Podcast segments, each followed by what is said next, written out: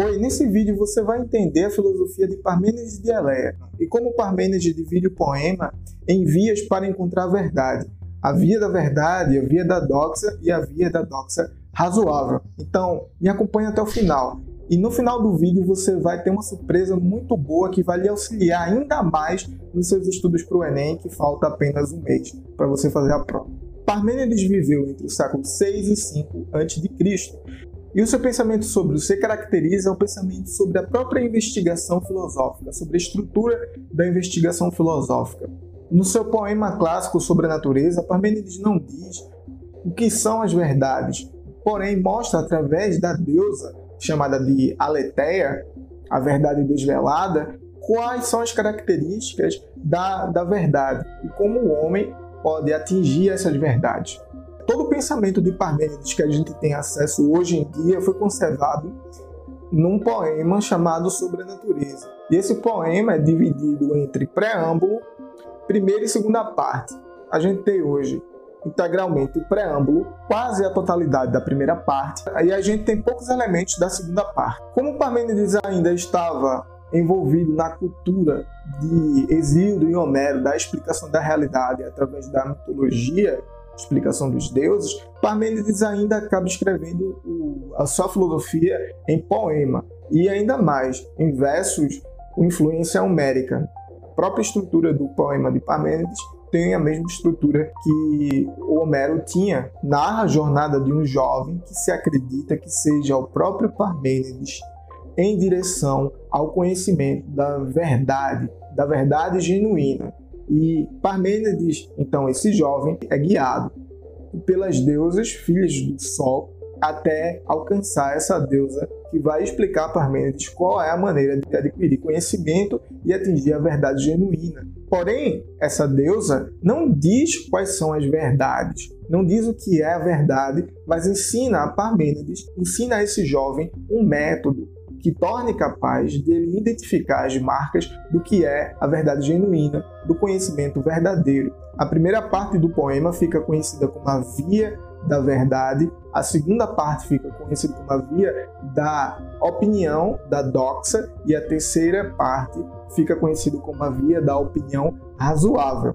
E você e eu vamos explorar aqui rapidamente quais são as principais características dessas vias. Quando a gente pensa em Parmênides, é, ele é sempre caracterizado como pré-socrático. Porém, é preciso que fique claro e que você entenda que Parmênides se difere, por exemplo, dos filósofos jônicos, como Tales, Anaximes e Anaximandro, porque Parmênides não trata diretamente da physis através de um arqué para explicar a totalidade do, do cosmos e como se dá o movimento das coisas.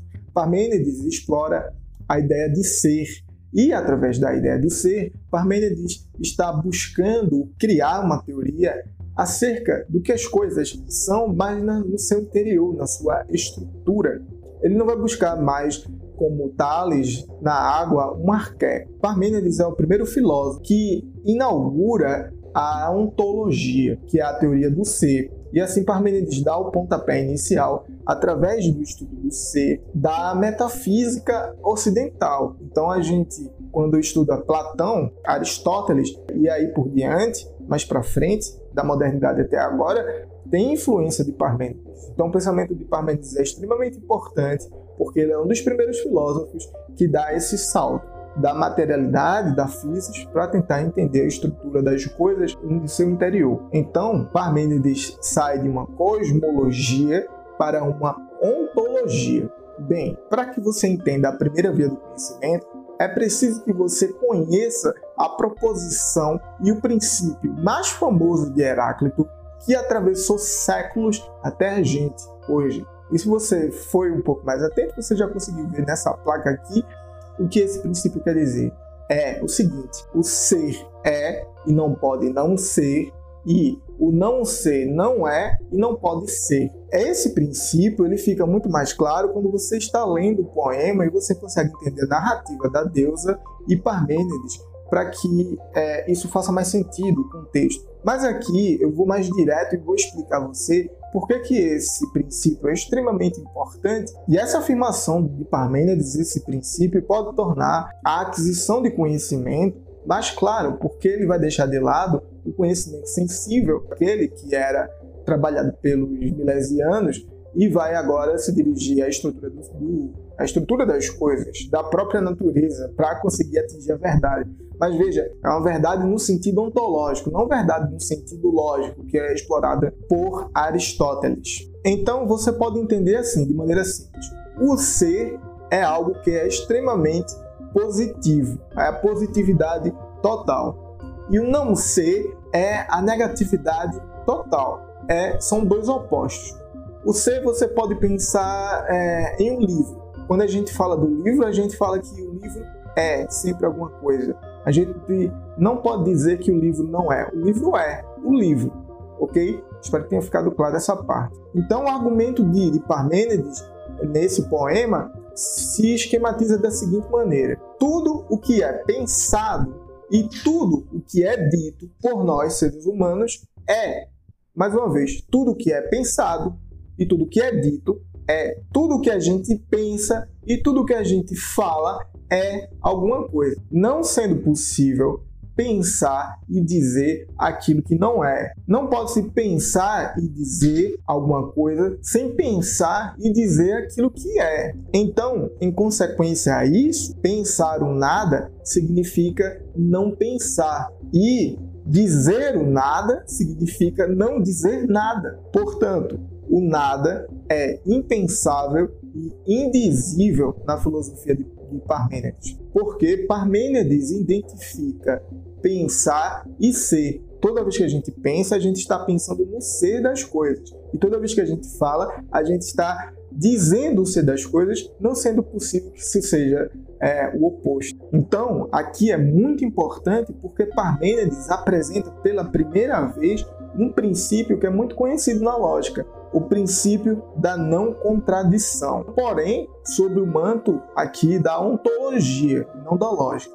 Porém, depois, esse princípio vai ser abordado em outras áreas do conhecimento, em outras áreas da filosofia, como a lógica, por exemplo. Então, a partir dessa concepção geral de ser e do princípio da não contradição, a gente pode extrair quatro atributos do ser nessa primeira via do poema sobre a natureza de Parmênides. Tendo em vista a apresentação geral da ideia de ser nesse poema e do princípio da não contradição, a gente consegue extrair nessa primeira via atributos gerais do ser de Parmênides, que são muito importantes e são cobrados na prova do Enem. Então a gente vai ver agora os atributos do ser na primeira via da verdade.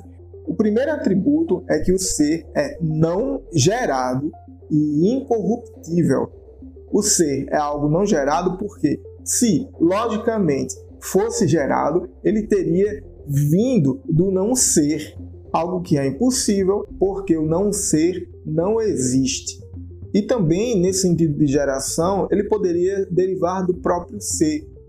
Porém, isso é impossível porque o ser é, e portanto, se algo deriva do ser, ele já existe, ele já é. Então não tem como essa ideia de geração fazer sentido. É nessa direção que se compreende que o ser em Parmênides é algo que não se corrompe, porque a partir do momento que ele já existe e não é gerado, derivado de algo derivado do não ser, e é, é ser, é algo permanente, ele não pode se corromper, porque ele já é, é fixo. Assim, o ser não tem passado e nem tem futuro, porque o passado não existe mais e o futuro ainda não existe. O ser está sempre num presente constante. Segundo atributo do ser na primeira via do conhecimento, o ser é imutável e imóvel. A mobilidade e a mudança do não ser significa que deveria haver um não ser para o qual esse movimento de transformação levaria. Em consequência a isso, o ser é um todo igual entre si e não tem ideia, tiro, pensar como tendo graus e níveis. Não, algo não é mais ser, algo não é menos ser. O ser é um todo idêntico entre si e nivelado, eterno. Terceiro atributo do ser o ser é limitado e finito. O ser é completo e perfeito, uma igualdade perfeita. E sua ideia de perfeição e finitude que para os pitagóricos significava perfeição, traz a gente a ideia de uma esfera que é perfeita para os próprios pitagóricos. E, como vocês sabem, Parmênides teve um mestre que era pitagórico. Quarto e último atributo, a unidade do ser. Então, toda vez que, você estiver estudando Parmênides e pensar no ser, você lembre dessa esfera, essa característica esfera que para os, que para os pitagóricos significava perfeição, você vai compreender a unidade do ser, a, o fato de não ser gerado, a incorruptibilidade e a unidade central dele. A identidade entre ser e pensar é algo de extrema importância para o desenvolvimento da filosofia e que você deve prestar muita atenção nesse aspecto. Então, quais são as quatro características do ser de maneira rápida? O ser é não gerado, é incorruptível, imutável, imóvel, igual a si mesmo, esferiforme e uno. Essas são as características do ser na primeira via do conhecimento, a via da verdade, no poema de Parmênides. Agora a gente vai se dirigir à segunda via do conhecimento, que é a via da doxa, a via da opinião, a via que leva, segundo a deusa, que leva a gente a acreditar e criar hábitos é, errados em relação ao conhecimento ontológico das coisas. Para você entender, para ficar mais claro, você pensa assim: a via da verdade é igual à razão para Parmênides. A via da doxa é igual à via dos sentidos. Olha, do tato, da vista, do olfato. Por quê? Então a via do, dos sentidos é errado para Parmênides. É errado porque a via dos sentidos faz a gente acreditar, faz a gente experienciar o não ser. E lembre-se, o princípio no qual a gente começou essa aula é esse, que o ser é e não pode não ser. Entendeu? E que o não ser não é e não pode ser. Então, se os nossos sentidos fazem a gente a todo tempo é, experienciar coisas que nesse momento são e depois não. Pense, você era uma criança, tinha um corpo pequeno, pensava como criança, agia como criança e hoje você é adulto. Então, faz sentido pensar que você hoje é, é um não ser daquela criança que já foi um dia? Fica aí a questão. Então, esse não ser, esses sentidos, faz a gente pensar em movimento, faz a gente pensar no devir. E isso, para Parmênides, em certo sentido, está errado. Ele conclui que não se pode deixar enganar pelos sentidos e pelos hábitos que esses sentidos criam na gente em relação à percepção do mundo que nos cerca. Então, esse caminho do erro inclui aquelas pessoas que admitem na existência da, da vida e da natureza a relação entre ser e não ser, que as coisas não sejam e venham a ser, ou vice-versa, que as coisas sejam e venham deixar de ser. Pense um pouco e dê alguns exemplos nos comentários acerca dessas questões. E alguns exemplos do que você identifica como não ser que passou a ser e como ser que passou a não ser. E para Parmênides ainda está mais errado porque pensar o não ser não é possível, porque veja, a gente disse logo no começo, apenas o ser se identifica com pensar e com dizer. Quando a gente tenta pensar em nada e dizer nada, a gente não pensa nada e não diz nada. Então, como é que a gente pode pensar e dizer através dos sentidos algo que não é? Parmênides diz então que isso leva ao erro, à criação de hábito que vai nos fazer enganar por toda a vida. A terceira via do conhecimento é a via da doxa razoável, da opinião razoável. E aqui Parmênides tenta encontrar um meio termo entre a via da verdade, a via do ser e a via da, da doxa dos sentidos.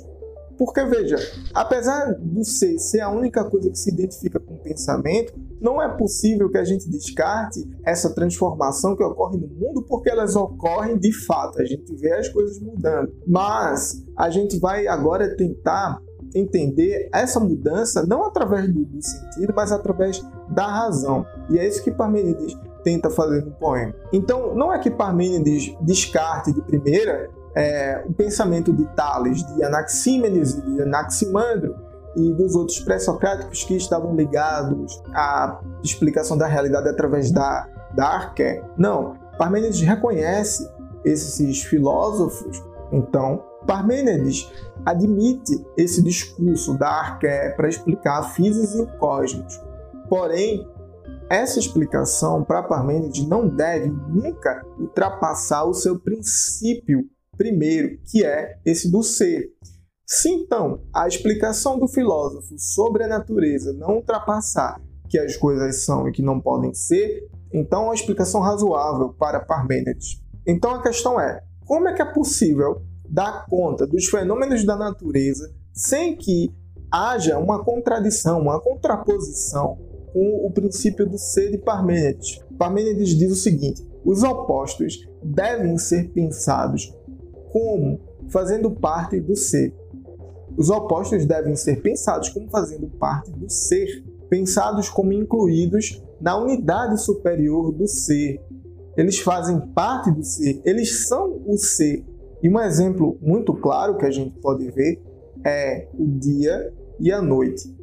A gente pode pensar logo que a noite é o não ser do dia e vice-versa. Mas para Parmênides, nessa terceira via, ser tanto o dia como a noite fazem parte do ser, eles são uma coisa só. A gente não pode pensar eles de maneira separada e opostos. Para citar aqui um filósofo conhecido e renomado da academia, Giovanni Reale, ele diz o seguinte: o ser não permite diferenciações quantitativas e qualitativas. Portanto, enquanto assumidos no ser, os fenômenos não só se encontram igualizados, mas também imobilizados, como que petrificados na estrutura do ser, petrificados na fixidez do ser.